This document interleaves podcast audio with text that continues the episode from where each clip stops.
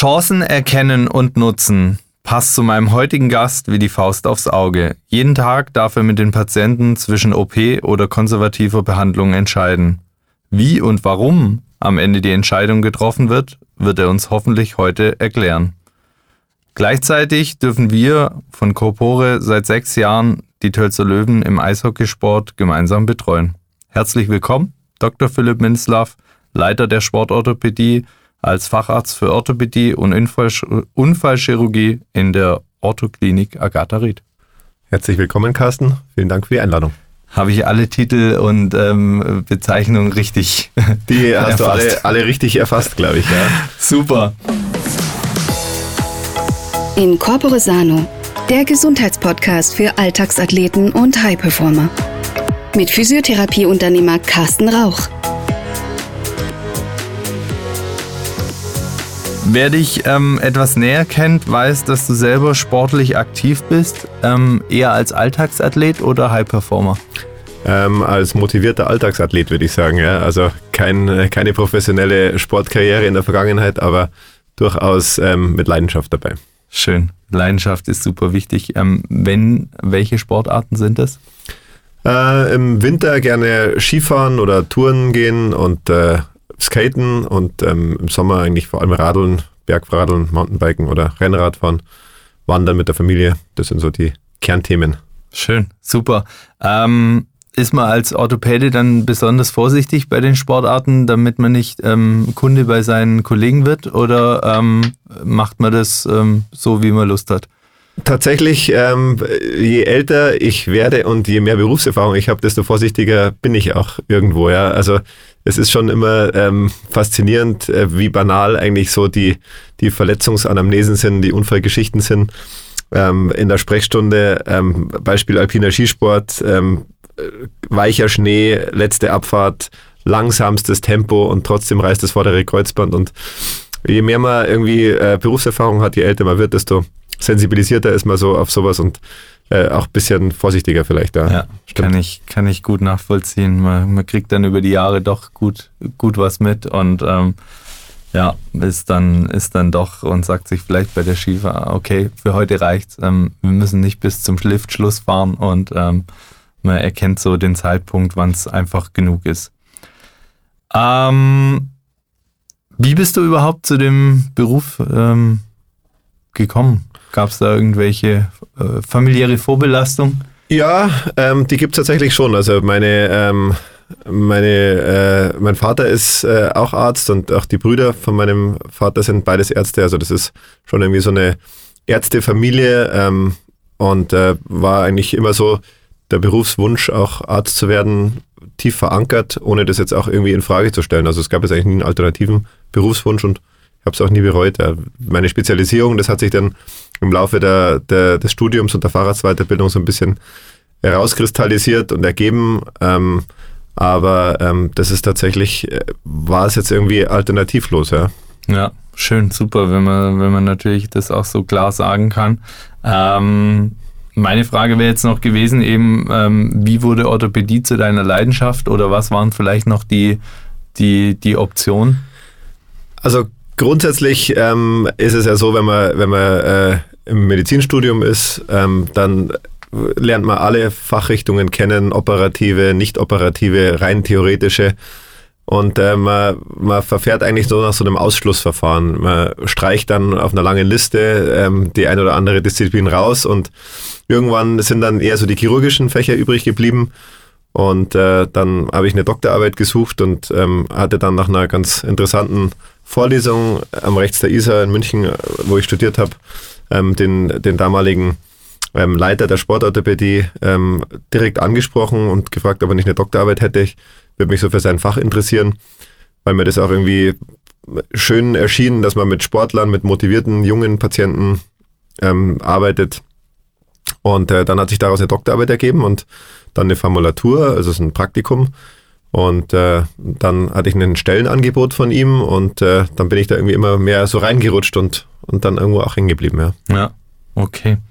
Ähm, du warst, glaube ich, auch im Ausland ähm, eine Zeit lang. Ähm, Gibt es da große Unterschiede oder warum geht man als Arzt ins Ausland? Sind da manche Länder Operationstechniken ähm, schon, schon weiter, was sie machen, oder war es einfach die, der Reiz des Auslands? Also man hat im Medizinstudium eigentlich eine sehr gute Möglichkeit, ins Ausland zu gehen, direkt am Ende, wenn das sogenannte praktische Jahr beginnt. Das ist so in drei Tertiale gegliedert und ähm, da ist es eigentlich ideal, ins Ausland zu gehen, weil man nicht jetzt irgendwie in den Vorlesungsbetrieb in einer anderen Sprache einsteigen muss, weil man nicht äh, andere Prüfungsordnungen hat oder vielleicht auch äh, Gefahr läuft, dass man irgendwelche Sachen nachholen muss dann in Deutschland, sondern man kann eigentlich so diesen praktischen Teil im Krankenhaus gut ähm, erleben in einem anderen Land und der Reiz für mich war einerseits eine andere Kultur kennenzulernen, ähm, andererseits auch ähm, andere Arbeitsbedingungen mal kennenzulernen. Ich war damals ähm, ein Vierteljahr in der Schweiz oder vier Monate in Zürich in der orthopädischen Spezialklinik, wo man, sagen wir mal, den fachlichen Reiz im Vordergrund äh, hatte und äh, einen hohen Spezialisierungsgrad. Das hat sicherlich auch meine jetzige Arbeit im Wesentlichen geprägt ähm, und auch so die Erkenntnis frühzeitig spezialisieren, hochspezialisieren, um einfach eine hohe Versorgungsqualität zu gewährleisten.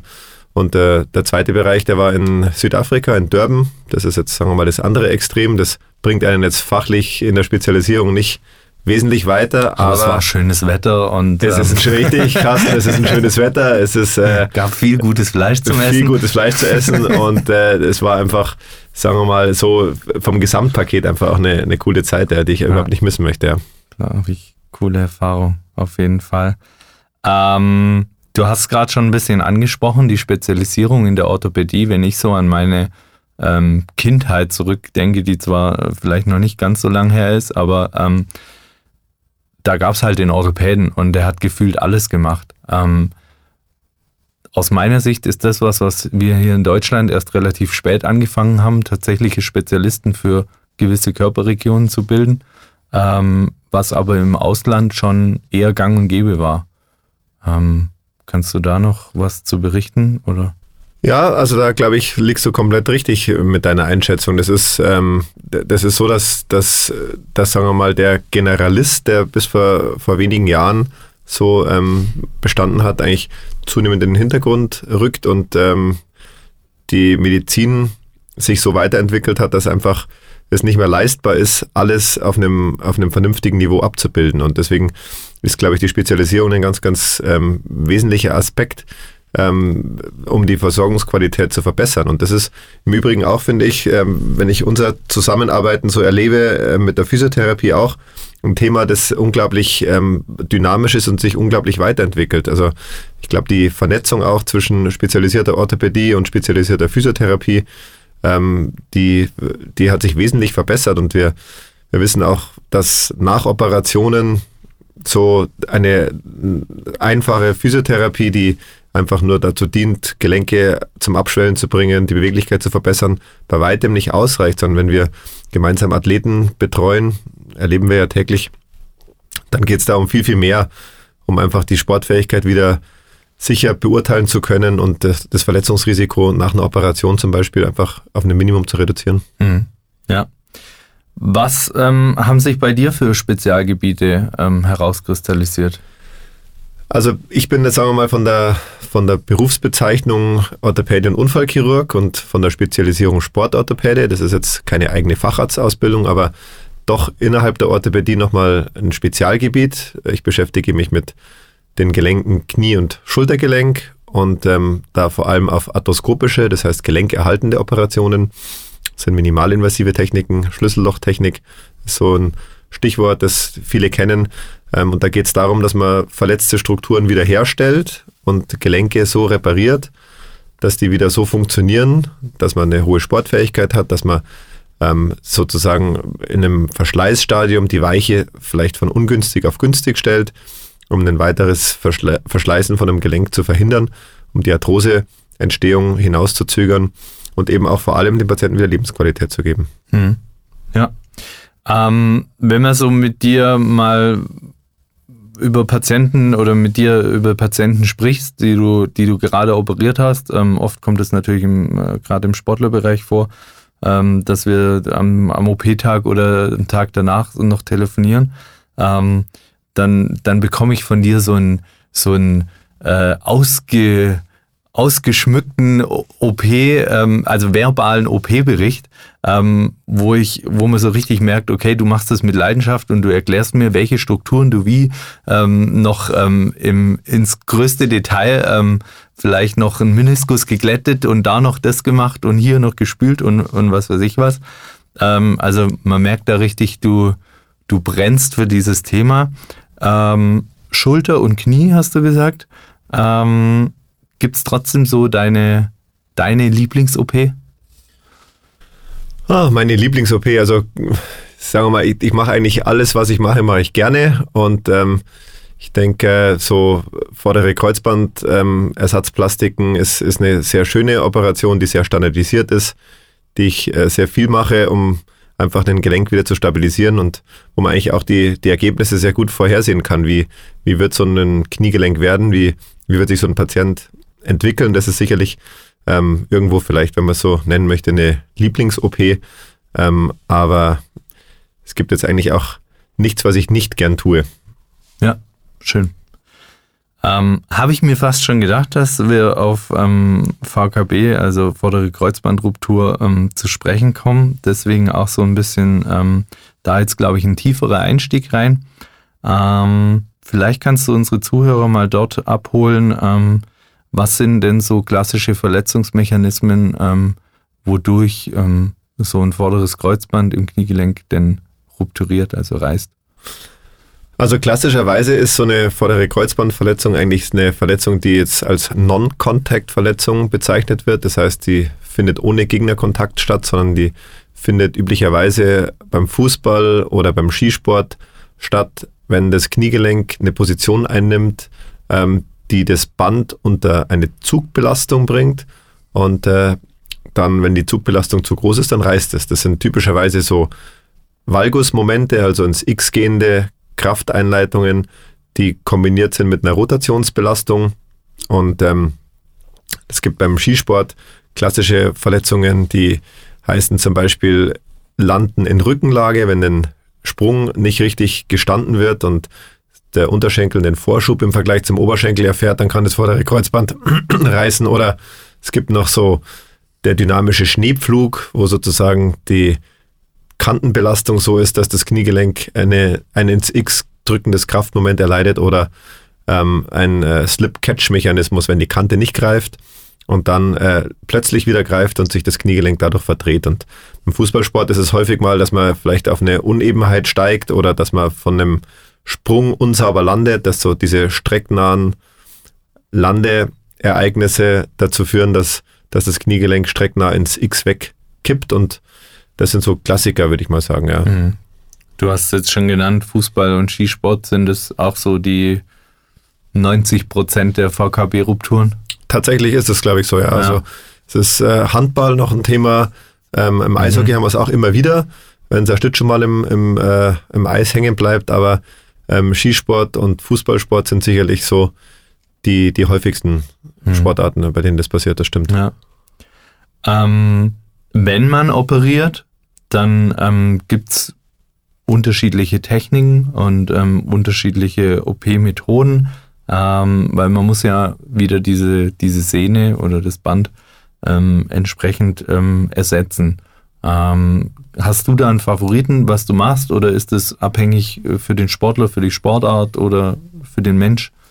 Also grundsätzlich, glaube ich, gilt es äh, immer das Gesamtbild zu berücksichtigen. Es gibt ähm, Begleitverletzungen, die gar nicht mal so selten sind ähm, und die auch ein bisschen äh, Argumente für oder gegen ein bestimmtes Sehnentransplantat liefern. Es ist so, ähm, je tiefer man in die Studienlandschaft schaut, desto ähm, weniger stellt sich heraus, dass das ein oder andere Sehnentransplantat dem anderen gegenüber überlegen ist. Es ist sehr operateurabhängig, welches Sehnentransplantat verwendet wird, aber die überwiegende Anzahl der Kreuzbandchirurgen, die verwendet die sogenannte semitendinose Sehne. Das ist eine Sehne aus der Hamstring-Gruppe, also von den Knieflexoren, Oberschenkelrückseite. Und das ist ein langes Sehnentransplantat, das wird gefaltet und dann arthroskopisch in das Kniegelenk eingebracht. Die Quadrizepssehne ist so die letzten Jahre immer mehr ähm, auch gekommen als, als Sehnentransplantat, verwende ich auch sehr gerne. ist äh, häufig in Revisionssituationen, also wenn man sich nochmal verletzt, mhm. ähm, gefragt oder auch wenn das Innenband mit verletzt ist. Und da haben auch gerade im Leistungssport sehr gute Ergebnisse damit, aber nochmal, was die äh, Wiederverletzungsrate angeht oder was die Sportfähigkeit angeht, gibt es äh, keinen Unterschied zwischen den Sehnentransplantaten. Mhm. Ja, ist glaube ich auch recht wichtig. Was ich jetzt letzt wieder ähm, vermehrt vernommen habe, ist so diese Techniken nach Allison, wo praktisch noch ähm, das, ähm, also es ist nicht eine, eine anatomische Technik, wo am Tractus iliotibialis praktisch noch eine äh, ja, die Rotation so gesperrt wird.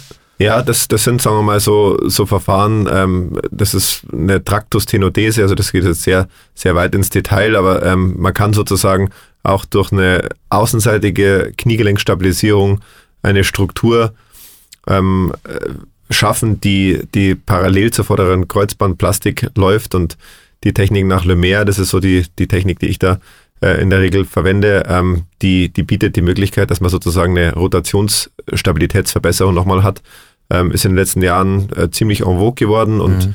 Ähm, nimmt man gerade vor allem bei hochgradig rotationsinstabilen Kniegelenken ganz gerne her und mache ich auch regelmäßig in diesen Situationen. Also da ist praktisch auch wieder zu schauen, okay, welche, welche Stabilität hat das Kniegelenk sowieso schon, ist eher hyper, also überbeweglich vielleicht oder. Richtig, genau. Ähm, und dann nimmt man sowas noch da, dazu. Ganz genau. Ja.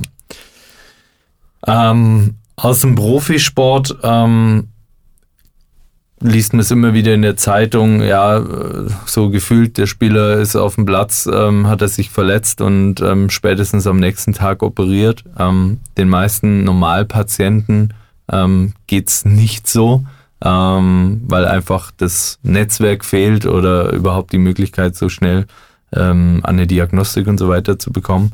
Ähm, welcher Zeitpunkt der OP oder welche, welche ja, spielt da der Zeitpunkt der OP bei der, bei der Versorgung?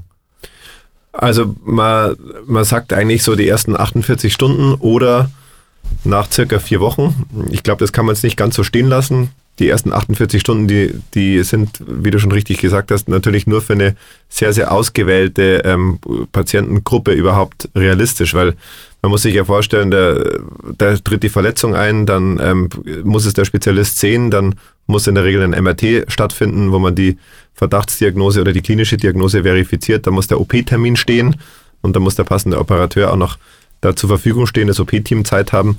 Und das alles innerhalb von 48 Stunden ist ähm, im wahrsten Sinne des Wortes sportlich und äh, für die meisten nicht realistisch. Wir haben es tatsächlich im, im Eishockey des Öfteren schon mal so äh, gehabt und, und äh, gelebt und äh, das funktioniert natürlich hervorragend, weil das Gelenk dann damit ähm, relativ rasch auch wieder in den wichtigen und langen Teil der Rehabilitation ähm, zugeführt werden kann.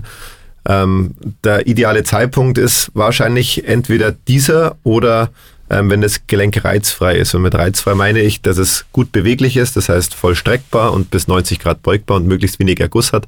Denn man muss sich vorstellen, eine Operation ist ja auch immer auch ein Trauma. Und äh, wenn das Gelenk gerade frisch verletzt war und ein Trauma erlitten hat, dann möchte man natürlich ähm, das zweite Trauma, also die Operation, möglichst zu einem Zeitpunkt durchführen, wo man sich sicher ist, dass das Gelenk dieses neuerliche Trauma auch wieder verträgt. Mhm. Ja, ist ähm, eine schöne Begrifflichkeit, die ähm, wir auch immer wieder verwenden, ähm, um den Patienten zu erklären, dass eine Operation natürlich wieder ein neues Trauma ist oder wenn man jetzt nichts Akutes hat und dann operiert, dass ähm, die Situation natürlich durch einen Eingriff natürlich gewollt ist und man repariert etwas, aber trotzdem ist es für das Gesamtsystem wieder ein Trauma. Also ich glaube, das ist auch einfach recht wichtig. Ähm, vorhin hattest du kurz Begleitverletzungen erwähnt. Ähm, spielt das auch eine Rolle beim, beim Zeitpunkt der OP? Also was, was ist vielleicht noch kaputt? Ah, das ist ein ganz, ganz wichtiger Aspekt. Also die OP-Dringlichkeit, die wird im Wesentlichen von den Begleitverletzungen eigentlich diktiert. Denn äh, man muss sagen, eine isolierte vordere Kreuzbandverletzung ist natürlich kein Notfall. Das ist was, was man äh, in Ruhe ähm, sich anschauen kann. Und äh, es muss auch übrigens nicht jeder Patient mit einem vorderen Kreuzbandriss gleich operiert werden. Also ich glaube, das ist auch ein wichtiger Aspekt, dass man, dass man da ähm, sehr sorgsam ist, ähm, wen operiere ich und wann operiere ich den. Ähm, anders ist es bei Begleitverletzungen. Wir haben oftmals Meniskusverletzungen, die vielleicht durch einen Meniskuserhalt versorgt werden können, die die erlauben, dass der Meniskus genäht wird. Gibt es moderne Operationsverfahren, wo man sehr gut Meniskusrisse auch gelenkerhaltend, meniskuserhaltend ähm, nähen kann. Und ähm, da ist es wiederum ein bisschen anders. Ein chronisch instabiles Gelenk führt natürlich auch zu einer Größenzunahme von so einem Meniskusriss. Und ähm, wenn, man, wenn man das vermeiden kann, dann, dann äh, ist sicherlich ein Meniskusriss, der nähbar ist, ähm, ein Argument für eine frühzeitigere Operation. Mhm. Okay, ja. Und in dieser Zeit, also ich habe jetzt eine Verletzung und ähm, man wartet jetzt erstmal ab, ähm, wie sich das Knie entwickelt, schaut, dass es ähm, die Schwellung rausgeht, an Beweglichkeit wieder zunimmt. Gibt es da so, auch wenn dann eine OP sein wird, ähm, so präoperative ähm, Programme oder, oder äh, Thematiken, die man angehen kann, um das bestmöglichst zu unterstützen? Ja, die gibt's. Also grundsätzlich ist es mal, also vom Zeitpunkt der Verletzung ähm, bis zur weiteren Therapie ist es, glaube ich, ganz entscheidend, dass äh, möglichst rasch eine sichere Diagnose steht, also dass Begleitverletzungen ausgeschlossen sind. Das passiert üblicherweise bei einem Kniespezialisten. Also wir haben von der Deutschen Kniegesellschaft auch jetzt äh, Kniezentren zertifiziert und da gibt's sagen wir mal, Spezialisten, die ähm, aufgrund von ihrer Expertise, von ihrer Ausbildung auch als Kniechirurg geführt sind. Und da wiederum gibt es auch spezialisierte Sportorthopäden. Also es ist ratsam, dass man sich bei einem spezialisierten Kniechirurgen diesbezüglich vorstellt. Und ähm, wenn die Diagnose steht, dann geht es jetzt darum, erstmal das Gelenk wieder schmerzarm oder schmerzfrei, beweglich und reizfrei zu machen. Und dazu zählen Basismaßnahmen wie Kühlen und Hochlagern. Ähm, aber man braucht ganz früh schon auch eine physiotherapeutische Unterstützung, ähm, um, äh, um die Beweglichkeit und, und äh, den, äh, den Schwellungsergusszustand wieder so äh, zurechtzurücken, mhm. dass alles weitere dann entscheidend ist. Also da gibt's definitiv Maßnahmen und äh, auch da ist es ähm, ganz wichtig, dass frühzeitig eben die, die äh, passive Beübung zunächst mal eingeleitet wird. Mhm. Ja, also das ist auch immer wieder was, was wir sehen. Wir bekommen natürlich Patienten auch, die ähm, mal bis zu einer OP zwar auch gewartet haben, aber nichts gemacht haben. Oder wir haben Patienten, die in der Zwischenzeit ähm, schon mal so präoperativ ähm, tätig sind. Ähm, wenn die sich dann teilweise in dem späteren Reha-Verlauf wieder treffen, ähm, dann haben die vielleicht mit einer Woche Versatz den, die, die gleiche, ähm, das gleiche OP-Datum.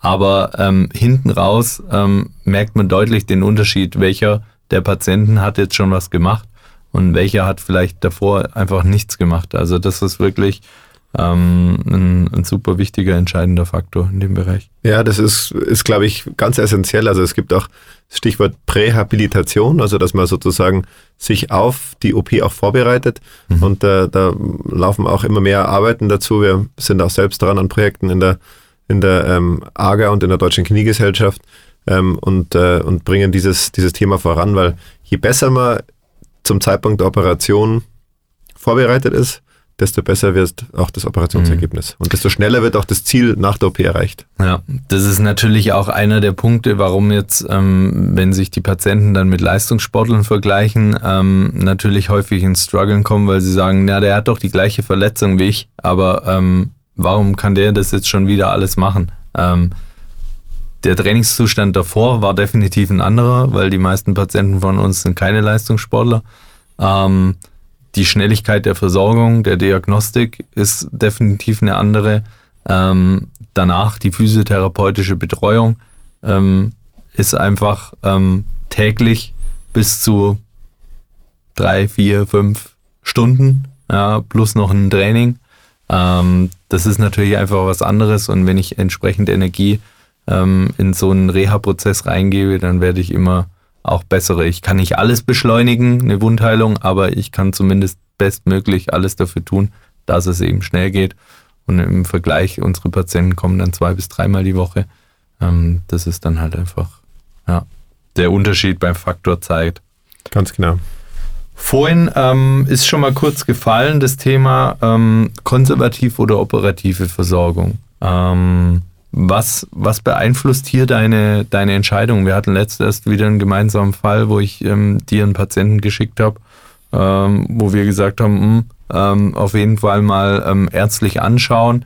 ähm, ob der überhaupt, auch wenn die, die Diagnose zu dem Zeitpunkt Kreuzbandriss schon feststand, ähm, ja, aber ob, ob Thema OP überhaupt notwendig ist. Was, was beeinflusst da die Entscheidung?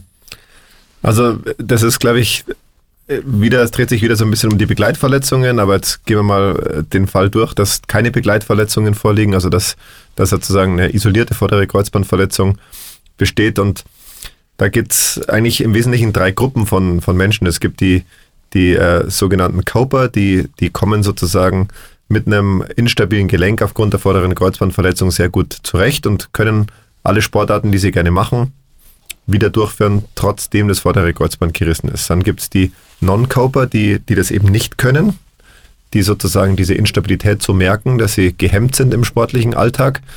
Und dann gibt es die Adapter, die sich so das Leben ver zu, äh, verändern, dass sie, dass sie die äh, Sportarten ähm, so verändern, dass sie einfach nicht mehr in diese Belastungen reinkommen, ähm, die ein stabiles Gelenk braucht. Und da gilt es, glaube ich, jetzt mal ein bisschen so ähm, rauszufinden, äh, in welche Gruppe wird denn welcher Patient jetzt fallen. Ist das ein Patient, der möchte wieder zu 100 Prozent das machen, was er vorher gemacht hat? Oder ist es ein Patient, der vielleicht schon Ende 30, Aha-Mannschaft, Fußball sagt, hm, ich habe eh schon überlegt aufzuhören. Ähm, ich glaube, ich lasse es jetzt halt mit der schweren Verletzung. Ähm, den, glaube ich, muss man ganz anders behandeln als, als äh, jemanden, der jung, motiviert und äh, wieder alles machend auftritt. Mhm. Und äh, ich glaube, das ist so, so ein wesentlicher Entscheidungsprozess. Also die hohe, schnelle OP-Dringlichkeit, abgesehen vielleicht vom Leistungssport, ähm, die gibt es in meinen Augen nicht so, sofern jetzt keine Begleitverletzungen vorliegen. Deswegen glaube ich, ist der Weg, dass man sich das mal anschaut, über eine Zeitraum von vier bis sechs Wochen, ist sicherlich ein total legitimer. Und äh, ich bin mir auch sicher, dass, dass irgendwo auch zu viel wahrscheinlich zu früh operiert wird, ja, weil einfach ähm, manchmal auch so beim Patienten aufploppt, oh, Kreuzband ist gleich OP, ähm, ich mache einen Termin. Und mhm. äh, ich glaube, da sind wir hier glücklich durch unser Netzwerk, dass wir einfach gemeinsam auch die, die Chance haben und die Möglichkeit haben, ähm, Patienten so gezielt zu selektieren und ähm, auch beide Wege irgendwo mal ähm, ja, zumindest mal äh, zu besprechen. Ja. Man muss allerdings auch sagen, einschränkend ein dauerhaft instabiles Gelenk ist prädestiniert für Folgeschäden, für Knorpelverletzungen, für Meniskusverletzungen, die dann irgendwo auch in der Arthrose enden. Also man muss das, sagen wir mal, sehr sorgfältig abwägen. Hm, ja. Ähm, dazu hatte ich mir auch noch was rausgesucht, ähm, wo es so ein bisschen drum geht, um die, um die Sportfähigkeit nach dem ähm, Kreuzbandriss. Und da ging es darum, ähm, dass 88 Prozent der Patienten in, in, aus so einer Studie ähm, glaubten, 100 Prozent ihres vorigen Levels wieder zu erreichen. Was ist denn so vielleicht geschätzt oder du weißt es konkret, ähm, bei dir ähm, tatsächlich diese Sport ähm, Wiederaufnahme? Also wie viel Prozent erreichen tatsächlich die 100 Prozent? Ähm, und dann sage ich dir, was ähm, in der Studie rauskam. Das ist eine interessante Frage. Also wir haben selber tatsächlich mal eine, eine Studie gemacht ähm, und haben mal die Erwartungshaltung ähm, untersucht unter ähm, primär Kreuzbandverletzten Patienten und auch unter solchen, die sich das zweite Mal das Kreuzband verletzen. Und da, da kommt tatsächlich raus, dass die meisten erwarten, das wird wieder völlig normal oder fast normal. Mhm. Mhm. Und wenn ich das jetzt vergleiche so mit, mit meiner Erfahrung, also wenn man sagt, so ist dieses Fulfillment gegeben, also erreicht der Patient das, was er erwartet. Da glaube ich, kann man sagen, derjenige, der davor sehr sportlich war, der ist danach auch wieder sehr sportlich. Das heißt, ähm, man kann schon ähm, davon ausgehen, dass derjenige ähm, wieder so zurück zum Sport kommt, den er zuvor gemacht hat. Was das Level angeht, muss man leider sagen, das gleiche Niveau, das wird oftmals nicht erreicht. Mhm. Ja. Also ich glaube, das ist ganz wichtig, dass der, dass der Patient weiß, er wird das wieder machen können, ähm, auch auf einem sehr guten Niveau, aber möglicherweise nicht mehr genau auf dem gleichen Niveau. Und wenn man genau nachfragt, das ist immer so ein bisschen wie so eine Autoreparatur, ähm, auch der beste Spangler, wenn er das gut ausdengelt, so eine Dulle, ähm, man kann halt mit der Lupe hinschauen oder mit dem Mikroskop und man wird immer sehen, dass, dass das irgendwo äh, einen Schaden was. hatte, dass da ja. was war. Und äh, so ist es mit so einem verletzten Kniegelenk auch. Das heißt, beim genauesten Nachfragen ist es leider, muss man sagen, ganz selten, dass der Patient sagt, er merkt überhaupt gar nichts mehr. Mhm. Ja. Aber die gute Nachricht ist, ähm, die Sportfähigkeit, die wird in der Regel wieder erreicht. Aber jetzt bin ich gespannt, was, was du für Daten noch hast. Carsten. Ja, also tatsächlich, ähm, also von den 88 Prozent, ähm, die geglaubt haben, sie schaffen tatsächlich 100 Prozent des vorigen Levels wieder, äh, waren es am Ende nur 55 ähm, Prozent. Ja, also ähm, das ist doch deutlich, deutlich geringer. Ähm, gleichzeitig aber auch, ähm, ähm, was auch noch in weiteren Untersuchungen gemacht wurde, ähm, die generelle Sportfähigkeit, die ist ähm, in, in Summe sehr hoch. Ähm, wie du es beschrieben hast, dann ist vielleicht halt nicht mehr der, der Profisport Fußball oder, oder das, das regelmäßige ja, äh, Teilhabe an, an, an Spielen, sondern vielleicht noch einmal die Woche zum zum lockeren Kicken mit Freunden. Ähm, auch ähm, sehr interessant fand ich ähm, so, dass ähm, diese Rückkehr zu den Sportarten ähm, tatsächlich nicht von der OP abhängig ist. Also es gibt auch gute Sportler, die es wirklich wieder schaffen, ähm, ohne OP ihre Sportarten durchzuführen. Ähm, und, und da hält sich das Thema sogar ziemlich die Waage von den Prozentzahlen, die, die wieder eine, eine Rückkehr in, den, in ihre Sportart zumindest ähm, erreichen. Ja, ja ist, ein, ist ein spannendes Thema. Ähm, man, glaube ich, muss ein bisschen unterscheiden, welche Sportarten sind es tatsächlich. Es gibt sicherlich Sportarten, die, die gehen nur mit einem hundertprozentig stabilen mhm. Gelenk. Ähm, man sieht jetzt im Profifußball ähm, wenig Fußballer, die, die ohne Kreuzband ähm, richtig ja. ohne Kreuzband Fußball spielen. Und man sieht auch im Skisport wenig Skifahrer, die ohne Kreuzband gut Skifahren. Ja. Aber ähm, es gibt es natürlich. Im Radsport zum Beispiel oder im Schwimmen ähm, gibt Sportarten, ähm, wo das auch ohne Probleme, glaube ich, geht. Ja. Mhm. ja. Da ist halt auch die Kniebelastung eine andere. Ganz genau. Ja. Mhm. Ähm, im, im nächsten Step ähm, letztendlich die, die funktionellen Reha-Phasen beeinflussen ja auch diese ähm, Wiederherstellung. Das hast du vorhin auch, auch schon angedeutet, dass eben nicht nur um, um Bewegung und ähm, abschwellende Maßnahmen geht, ähm, sondern ähm, es geht um, um wieder ein funktionales Erlernen von Bewegungsabläufen, ähm, bereits schon in der Reha. Und ähm, gerade im Leistungssport oder viele Themen kommen halt erst aus dem Leistungssport und werden dann ähm, auf die Patienten übertragen, ähm, helfen natürlich so, so standardisierte Reha-Kriterien. Ähm, was hast du für standardisierte Kriterien von, von ärztlicher Seite, ähm, die du nutzt? Also, wenn wir am Beispiel vorderes Kreuzband bleiben, dann ist es natürlich so, ähm, erstmal muss das Gelenk wieder reizfrei werden. Das heißt, ähm, wir sind auch da wieder wie frisch nach der Verletzung ähm, in der Situation, dass das Gelenk wieder ergussfrei sein muss. Die Schwellung muss zurückgegangen sein. Die Wunden müssen gut heilen. Es darf sich kein Infekt ausbilden. Das Gelenk muss wieder frei beweglich sein, vor allem voll streckbar und auch gut beugbar.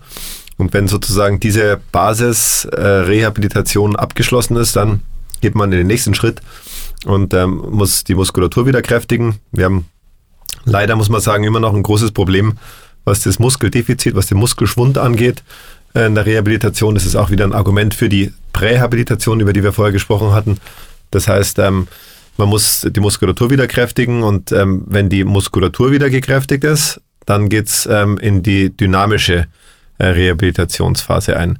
Und ähm, wenn man die plant, dann muss man gleichzeitig aber auch den zeitlichen Abstand zur OP respektieren weil natürlich die Biologie im Hintergrund auch noch eine Rolle spielt. Das heißt, das Sehnentransplantat, das muss im Knochen einheilen, aus dem Sehnentransplantat muss eine Bandstruktur werden und diese Prozesse, Einheilung, Ligamentisation, so nennt man das, die dauern ja über Monate.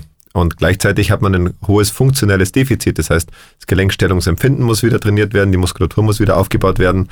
Ähm, und äh, in diesem Spannungsfeld ähm, muss man dann aber auch eben wieder an der Funktion arbeiten. Und wir haben mittlerweile hervorragende Möglichkeiten mit so ähm, RTA. Ähm, Algorithmen, das heißt, ähm, welche Form der Belastung lasse ich zu welchem Zeitpunkt zu ähm, und, und können da wesentlich besser arbeiten, glaube ich, als vor vielen Jahren, ja. Ja, also das ist natürlich auch ähm, das Thema, was, was uns dann hilft in der Rehabilitation, ähm, das Ganze so zu entsprechend zu steuern, zu wissen, okay, wie kann ich den Patienten schon wieder belassen, äh, belasten und ähm, auf welchem Level befindet er sich, bis hin, was ist denn überhaupt sein Ziellevel? Weil vielleicht habe ich einen Alltagsathlet, der ähm, gar nicht Fußball spielen will wieder. Das heißt, ich muss ihn auf ganz andere Belastungen vorbereiten, wie jetzt jemanden, der wieder sagt, Skifahren, Fußball spielen. Ähm, uns helfen dann natürlich so objektive Maßnahmen. Du hast es angesprochen, RTA, Return to Activity Algorithmus. Das sind einfach eine Zusammenstellung aus standardisierten Tests, ähm, die uns eine objektive Einschätzung geben und ähm, natürlich dann auch extrem in der Kommunikation wiederum mit den Ärzten ähm, hilft, weil wir einfach sagen können, okay, Patient XY steht jetzt aktuell da, will wieder dahin, wir müssen noch die und die Steps ähm, gehen. Ähm, ein wichtiges Thema, vielleicht so wieder der Vergleich Leistungssport ähm, zu, zu ähm, dem Normalpatienten. Im Leistungssport führen wir solche Tests natürlich schon vor einer Saison aus, im gesunden Zustand. Also wir wissen, wo, wo steht der Athlet, bevor, äh, bevor er zukommt, äh, zu uns kommt und für den Fall einer Verletzung. Das sind wiederum ähm, wichtige Kriterien. Bei einem Normalpatienten, niemand geht vorher zum Physio und sagt, ja, ich lass mich jetzt mal durchchecken ähm, äh, für, für danach. Ähm, da helfen dann halt Standardwerte aus, aus Untersuchungen. Ähm, Setzt du solche Tests auch vor Ort nochmal ein oder lässt du das über die, die kooperierenden Physios ähm, entsprechend durchführen? Tatsächlich äh, letzteres, ja. Ich, ich ja. kann das zeitlich eigentlich nicht leisten, dass ich das noch mache. Das ist ja doch ein sehr äh, ein Feld, das nochmal eine besondere Expertise braucht und, ja. und da schätze ich das eigentlich sehr, dass ich mit Menschen wie mit dir zusammenarbeiten kann, wo wir einfach im engen Austausch gemeinsam dann auch irgendwie den weiteren Fortschritt besprechen können. Aber selbst mache ich das nicht, nee. Ja, okay. Ja. Ähm, diese, diese standardisierten Tests, ähm, ich weiß, du bist da auch gut vernetzt und gibst da gern ähm, ärztlichen, ärztlichen Ein Input. Ähm, vielleicht können wir das kurz mal so beschreiben für die, für die untere Extremität. Was, was für Anforderungen werden wieder an Knie gestellt, wenn man jetzt wirklich sagt, ähm, er muss wieder Fußball spielen können? Ja, also welche Bewegungsrichtungen oder welche dynamischen Anforderungen sind es? Also grundsätzlich, wenn man, wenn man dann wirklich in diese, in diese Spätphase der Rehabilitation, um die dreht sich ja dann, ähm, geht, dann ähm, ist so, über dem Ganzen steht irgendwo so ein Limb Symmetry Index, also ein Seitenvergleich mit der unverletzten Gegenseite. Ähm, da möchte man natürlich grundsätzlich mal bei allem, was man testet, relativ nah landen. Weil man einfach weiß, ähm, je höher die Diskrepanz, desto höher ist auch das Risiko für eine Folgeverletzung. Und ähm, zum Stichwort Folgeverletzungen, es, es geht, und da kommt man auch aus der Primärprävention, es geht darum, dass man ähm, Bewegungsmuster erkennt, die ähm, prädisponierend sind für eine Folgeverletzung. Und diese Bewegungsmuster, die kann ich ganz gut testen, um deine Frage zu beantworten. Zum Beispiel durch Landeübungen, durch Sprungübungen, ähm, durch äh, einbeinige ähm, äh, Sprungübungen, durch einbeinige Landeübungen ähm, mal in der Videoanalyse, um sozusagen aufzuzeigen, ob die funktionelle Kniegelenksstabilität auch in der Dynamik gegeben ist. Und wenn sozusagen diese Anforderungen erfüllt sind, also wenn ich merke, er hat jetzt so zum Beispiel bei einem Single-Leg-Hop-Test, so nennt man das, oder ähm, bei einer, bei einer äh, einbeinigen Kniebeuge eine gute Kniegelenkstabilität, dann kann ich in die Dynamik gehen und ähm, eben zu den Aspekten Stabilisierung in der Frontal- oder Sagittalebene, ähm, noch die Stabilisierung in der Dynamik. Ähm, die Krönung ist dann äh, die Dynamik noch ähm, mit einem koordinativen Aspekt ähm, sozusagen zu verknüpfen. Mhm. Das heißt, Beispiel, der Fußballer ähm, muss äh, ähm, irgendwo runterspringen oder hochspringen und landen und läuft auf den Trainer zu und der muss dann eine Richtungsänderung auf, an, Anfrage schnell durchführen und gleichzeitig noch ähm, einen Pass irgendwo hinspielen. Also sagen wir mal, mhm. das ist so das, äh, das, was zeitlich in der Testung am aufwendigsten wahrscheinlich ist und aber auch das, was die, die größte koordinative Anforderung sozusagen ja. darstellt. Aber natürlich auch dann für die Sportart wieder das, ähm, die naheste Situation, die man eigentlich in der Rehabilitation ähm, durchführen kann. Genau. Und ähm, dann ohne jetzt noch einen direkten Gegnerkontakt, aber schon mal vorbereiten kann auf einen Wiedereinstieg in, in, in Mannschaftssport. Genau. Ähm, aus diesen ähm, also bei uns ist immer das Motto, keine Testung ohne Konsequenz. Ich kann immer viel testen, aber wenn daraus nichts resultiert, ähm, dann ist es eigentlich irrelevant. Ähm, es entstehen ja konkrete Therapie- und, und Trainingspläne ähm, daraus. Was beobachtest du da für eine Entwicklung ähm, in dem Bereich? Also was verändert sich in deinen Augen aktuell in, in diesem Therapie- und Trainingsbereich ähm, für eine, nach einer Rehabilitation? Also grundsätzlich glaube ich, ist die, die größte Veränderung die ähm, auch, dass, dass so das Thema digitale Gesundheitsanwendungen ähm, immer mehr zu kommen scheint. Das heißt, ähm, mal vereinfacht gesprochen, ähm, der Patient oder der Athlet ist nach der Operation bei einem spezialisierten Physiotherapeuten, der der misst, der gibt dann Übungen auf, die aber auch eben nicht nur im Rahmen der Physiotherapie, die ja zunehmend verknappt ist. Ist ein knappes Gut auch irgendwo. Zeitlich ähm, ist, ist es schwer abzubilden mit, mit den äh, Rezepten, die so zur Verfügung stehen. Die Therapeuten haben in der Regel keine Termine. Das heißt, es geht darum, auch Hausaufgaben auszu, auszuüben und äh, die Hausaufgaben kommen vom Physiotherapeuten, die idealerweise dann aufgrund von Testergebnissen abgeleitet werden. Und dann ist das zweite wesentliche Feld eben diese digitalen Gesundheitsanwendungen. Das heißt, der der behandelnde Arzt, der hat auch die Möglichkeit, ähm, digitale Übungen zu verschreiben. Das gibt es mittlerweile, ähm, um auch dem Patienten ähm, im Rahmen von äh, Online-Tutorials äh, die Möglichkeit zu geben, an Übungen zu arbeiten. Und ich glaube, das ist so ein bisschen auch die, die Richtung, wo das Ganze hingehen wird. Mhm. Ja. ja. Nutzt ihr sowas schon? Ja, tatsächlich schon. Also es gibt äh, verschiedene, also jetzt nicht in der Kreuzbandrehabilitation, aber, ja. aber es gibt verschiedene Krankheitsbilder, ähm, orthopädische, ähm, die, die sind sehr gut behandelbar durch so digitale Gesundheitsanwendungen und da gibt es ja mittlerweile auch so ja, futuristische Szenarien mit, mit Avataren, die da über große ähm, Bildschirme zu Hause ähm, etabliert werden, die, die sozusagen die, die Bewegung aufzeichnen und dann auch korrigierend ja. Vorschläge machen können. Ja. Ja. Ich glaube, das wird, wird kommen, ja. Ja, äh, definitiv eine, eine Veränderung, ähm, sowohl für dich als, als Arzt ähm, als auch, auch für uns und in meinen Augen eine, eine wichtige Entwicklung, dass einfach auch so diese Selbstwirksamkeit des Patienten äh, immer, immer weiter gefördert wird. Und gerade, du hast es angesprochen, ähm, Bereich Rückentherapie oder so, äh, Rückenschmerz, ähm, da gibt's natürlich viele Sachen, weil da natürlich diese Aktivitätsthematik des Patienten noch, noch eine entscheidendere Rolle spielt. Ähm, wie wertvoll ist für dich die Zusammenarbeit ähm, mit, mit Physiotherapeuten? Also wo profitierst du vielleicht ähm, von, einer, von einer guten Zusammenarbeit? Ähm, also für mich ist die Zusammenarbeit natürlich sehr wertvoll, weil ähm, ich, ich vergleiche es immer, wenn ich jetzt als Operateur ein äh, verletztes Gelenk wieder repariere, dann ist, sagen wir mal, in meiner Sprache ähm, mein Job relativ schnell erledigt. Dann bin ich sozusagen fertig und um den Vergleich Teamsport, Ballsport ähm, zu ziehen, dann ist der Ball wieder beim Patienten und der spielt den dann aber weiter zum Physiotherapeuten. Und die spielen sich dann gegenseitig die Bälle zu.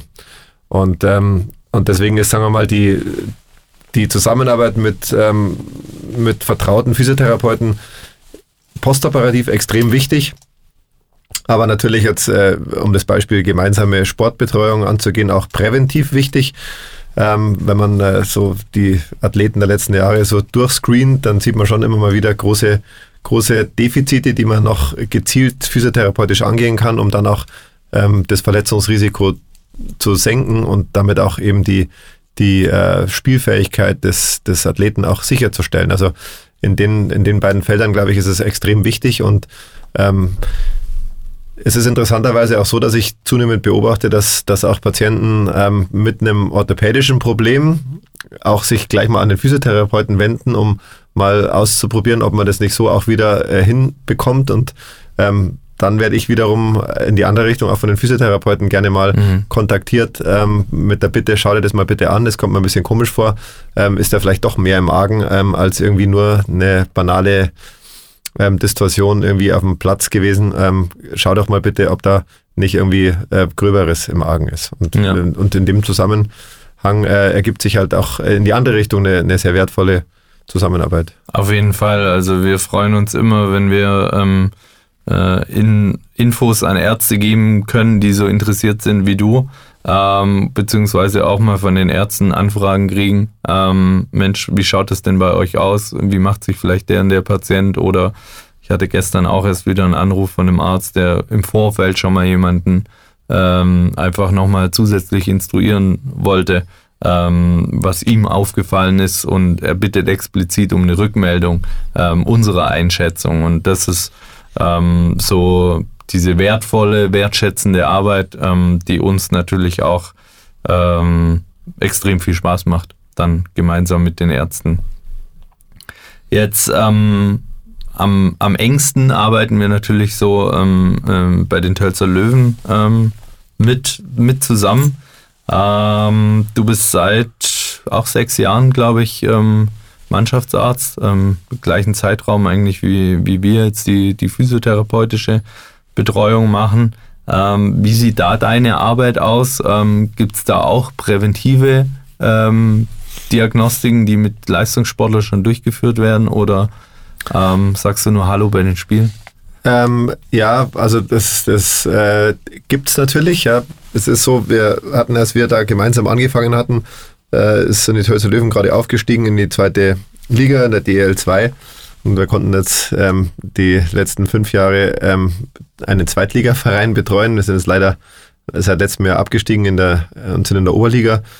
Ähm, und ähm, über, über dem Ganzen ähm, schwebt ja so ein bisschen auch äh, die Verantwortung äh, Arbeitsschutz, ähm, Berufsgenossenschaft, ähm, Verwaltungs-BG, so nennt man da die zuständige BG, die für die ähm, professionellen Sportler ja. ähm, zuständig ist.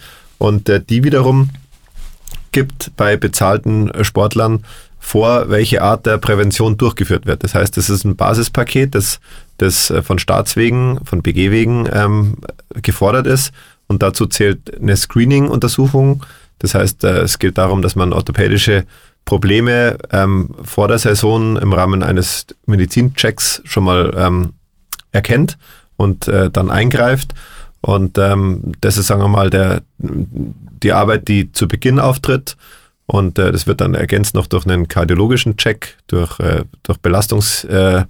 Äh, ähm, und, ähm, und das ist, sagen wir mal, ein wesentlicher Aspekt. Dann ist natürlich die direkte Betreuung am Spielfeld, ähm, also an der Eisfläche ähm, wichtig. Äh, die kann auch teilweise delegiert werden, aber ist natürlich ganz wichtig, dass man da vor Ort ist und äh, gleich eingreifen kann, wenn irgendwas passiert. Ähm, und äh, dann ist es natürlich häufig so, dass man, dass man da gefordert ist, wenn, äh, wenn sozusagen ähm, ja, vielleicht äh, Schmerzen im Training irgendwo äh, auftreten, wenn äh, irgendwo eine kleinere Verletzung auftritt, die, die abgeklärt werden, werden muss oder wenn natürlich größere Verletzungen auftreten, mhm. die sogar operiert werden müssen. Ja. ja. Ähm, wir sind sehr froh immer, wenn du, wenn du auch vor Ort bist, ähm, weil du da wirklich auch ein hohes Fachwissen hast und ähm, immer, also im Eishockey ist so, der, der Mannschaftsarzt der Heimmannschaft ist für beide Mannschaften an dem Tag zuständig. Ähm, also du, du kümmerst dich auch um Spieler des Gegners oder nähst auch mal einen Schiedsrichter, ähm, auch schon vorgekommen. Ähm, von dem her sehr, sehr, sehr wichtig und ähm, wir erleben das als, ja, als äußerst professionell ähm, von dir und, und einfach in Bad Tölz. Ähm, hin und wieder ist man in anderen Stadien unterwegs und ähm, hat es dann gefühlt mit einem Rettungssanitäter zu tun und muss sich doch häufig mal wundern. Wir hatten dieses Jahr ein Spiel, ähm, wo ein Spieler offensichtlich mindestens eine Gehirnerschütterung hatte ähm, wo der, der Mannschaftsarzt ähm, oder Betreuer der, der Heimmannschaft ähm, überhaupt nicht mehr wusste, ähm, letztendlich, was auf dem Eis damit zu tun ist. Ähm, Equipment war keins oder wenig vorhanden, um auch den Spieler entsprechend zu versorgen. Und was natürlich gerade, das fällt uns jetzt auf, wenn wir von der zweiten Liga in die Oberliga kommen, ähm, so ein bisschen auch das, das Know-how fehlt. Ähm, wie gehen wir denn mit solchen Verletzungen um? Ja, also das, was ich da dieses Jahr erlebt habe, ähm, wo es darum ging, den Spieler rauszutransportieren, ähm, auf einer Trage sind solche Sätze gefallen wie, ähm, um Himmels Willen bitte keine Trage, das ist ja peinlich. Ja, ja. Dabei geht es aber um die Gesundheit von ja. dem Spieler. Ja. Ja, da ist sicherlich, ähm, sicherlich Verbesserungsbedarf. Äh, es ist halt schwierig, so äh, in diesen Ligen, wo gerade so, ähm, die, die gerade so professionell sind, da gibt es natürlich auch wieder Vereine, die jetzt professioneller sind, und dazu zähle ich jetzt unseren Verein, ähm, und welche, die jetzt ähm, weniger professionell sind. Wir kommen natürlich aus einem sehr professionellen Umfeld, ähm, aufgrund von der, von der DLL2 ähm, Assoziation die letzten Jahre und äh, haben jetzt, sagen wir mal, neben allen sportlichen Einschnitten, glaube ich, so unsere Versorgung so aufrechterhalten, wie wir es wie wir's eigentlich damals aufgebaut hatten und ich glaube mhm. auch, wie sie gut funktioniert. Ja, auf jeden Fall und ähm, macht Spaß. Ähm, vielleicht ganz kurzer Ausflug noch, ähm, weil es das eben ein Thema ist. Kopfverletzungen im Eishockeysport. Ähm, gab jetzt äh, dieses Jahr einen ganz drastischen Fall in der Oberliga ähm, mit, dem, mit dem Spieler von den Star Bulls, Mike Lemser, der, der sogar dann eine Halswirbelsäulenverletzung ähm, sich zugezogen hat, die ähm, ja ähm, eine Querschnittslähmung zur Folge hat. Und ähm, wir hatten auch einen Fall, ähm, wo der Spieler aber ohne Körperkontakt in die Bande gerauscht ist. Ähm, wie erlebst du solche Situationen oder was ist dann vor allem in der, in der Nachbehandlung von Kopfverletzungen, die jetzt weitaus glimpflicher verlaufen als der beschriebene Fall. Ähm, was ist da wichtig oder was ist da vielleicht auch ein, ein schöner Präventivansatz? Ähm, also grundsätzlich ist, ist natürlich so im Kontaktsport, besonders im Eishockey jetzt in Deutschland, sind Kopfverletzungen sehr häufig. Man muss sagen, wenn man in die Statistiken schaut, sind eigentlich über die Jahre Kopfverletzungen mit äh, an äh, oberster Stelle. Und äh, Kopfverletzungen heißt jetzt nicht immer ähm, große klaffende Platzwunde, die jeder als spritzende Blutung erkennt und mit zwei Stichen versorgt, sondern das heißt oftmals Gehirnerschütterung. Und ähm, eine Gehirnerschütterung ist ähm, gar nicht mal so einfach rauszubekommen. Ist es denn eine Gehirnerschütterung? Ist es keine Gehirnerschütterung? Ähm, dafür gibt es Kriterien, die sind uns von der, ähm, von der BG ähm, im Rahmen ähm, von so Evaluationsbögen ganz gut zur Verfügung gestellt, sodass die auch ähm, die nicht medizinischen Berufe sozusagen erkennen können.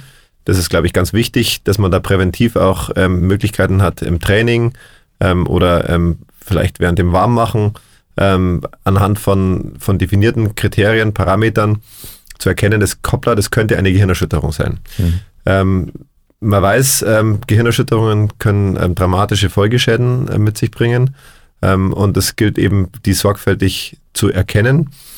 Ähm, und dann ist ganz wichtig, dass, dass, das, dass der Kopf einfach Ruhe hat, dass der Patient ähm, rausgenommen wird aus dem Spiel, dass sowie der Verdacht auf eine Gehirnerschütterung besteht, die Sportfähigkeit nicht gegeben ist, dass sofort mit der Rehabilitation begonnen wird und die sieht vor, erstmal alles runterfahren, keine Reize, keine optischen Reize, keine akustischen Reize, keine aufwendigen Denkprozesse, sondern einfach den Kopf runterfahren. Und ähm, wenn dann keine Symptome mehr bestehen, und die können übrigens ganz vielfältig sein, dann startet man eben in der Rehabilitation, wo man ähm, langsam die körperliche Belastung wieder hochfährt. Und ähm, ähnlich wie an dem Beispiel Kniegelenk gibt es da auch ähm, einfach ein stufenweises Vorgehen, ähm, letztendlich bis die Leistungsfähigkeit wiederhergestellt wird. Aber das dauert in der Regel, muss man sagen, einige Wochen. Hm. Also das ja. ist eine schwere Verletzung und die gilt es auch nicht zu banalisieren. Und das ist ein häufiges Spannungsfeld, weil gerade wenn es jetzt ein bisschen heiß hergeht, Playoffs oder hochmotivierte Spieler oder wichtige Begegnungen, äh, dann möchte der Spieler natürlich relativ rasch wieder, spielt vielleicht seine Symptome ein bisschen runter. Der Trainer, der möchte sowieso, der Geschäftsführer natürlich auch und alle Zuschauer freuen sich auch, wenn überraschend der, der Athlet wieder auf dem Platz ist und da ist es, glaube ich, wichtig, dass wir wir stehen dazwischen. Dass wir da, dass wir da irgendwie so den richtigen Ton finden, aber auch äh, entsprechend einbremsen, ja. Ja. Ja, das ist, glaube ich, auch immer wieder ein, ein wichtiges Learning. Ähm, man muss schauen auf die Gesundheit der Spieler und das steht gerade im Sport auch über, über jegliche Wirtschaftlichkeit. Ähm, ganz, ganz, ja, ganz, ganz wichtig und ähm, gilt natürlich auch für jeden Hobbyathleten, ähm, dass eben in der Kreisklasse nicht mehr wichtig ist, ob ich jetzt nächste Woche schon wieder spiele.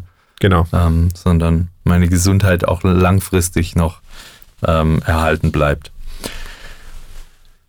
Das schließt ganz gut den Kreis. Ähm, was ist für dich denn ähm, ein Gesundheits- oder vielleicht auch ein, ein Präventionstipp Nummer eins, ähm, den du all unseren Zuhörern mitgeben kannst? Ganz allgemein gesprochen oder aufs Kniegelenk oder? Also allgemein gesprochen, glaube ich, ist, man sollte sich realistische Ziele setzen. Man sollte sich ähm, nicht äh, zu ambitioniert ähm, äh, belasten. Also das heißt, ähm, man, äh, also der Klassiker ist ja immer der, es ist, ist Silvester und äh, die neuen Vorsätze beginnen mit dem mit Januar und dann heißt es, ab jetzt gehe ich dreimal in der Woche laufen und äh, nach Woche drei fangen die Kniegelenke an weh zu tun. Ähm, das ist einfach zu viel. Das heißt, man, man muss, sagen wir mal, so seine Belastbarkeit richtig einschätzen und ähm, man muss auch, glaube ich, ehrlich zu sich sein, dass dass man vielleicht auch nicht so belastbar ist, wie man es vielleicht mal irgendwann war.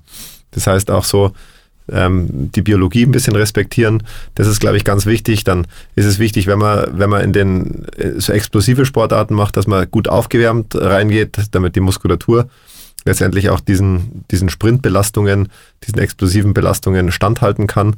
Und äh, muss ich mich an der eigenen Nase nehmen. Dehnübungen ähm, sind natürlich auch essentiell, weil unbeliebt, ich glaube auch, aber essentiell. unbeliebt, aber essentiell, ja, weil, weil äh, so mit dem Pumpen im Fitnessstudio und dann rausdackeln ist es halt auch nicht getan, sondern ähm, ich glaube, äh, ein gut lang funktionierendes Gelenk muss auch eben gut mhm. und voll beweglich sein und dazu zählt eben Dehnen auch dazu.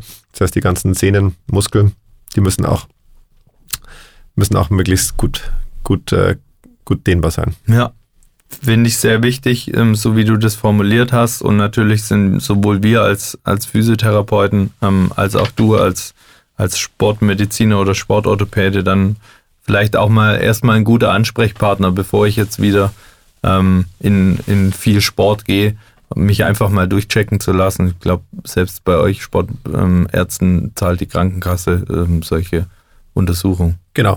ja. Ja, also, dass man mal präventiv sagt, ich gehe mal zum Physio, lass mich durchchecken, kann ich vielleicht irgendwelche Dysbalancen auftrainieren. Ja. Ähm, lass mir das mal noch beim Orthopäden checken und ähm, habe danach die Gewissheit, okay, mit der Belastung, mit der ich so plane, ähm, kann ich ganz gut, kann ich ganz gut haushalten mit meinem Körper.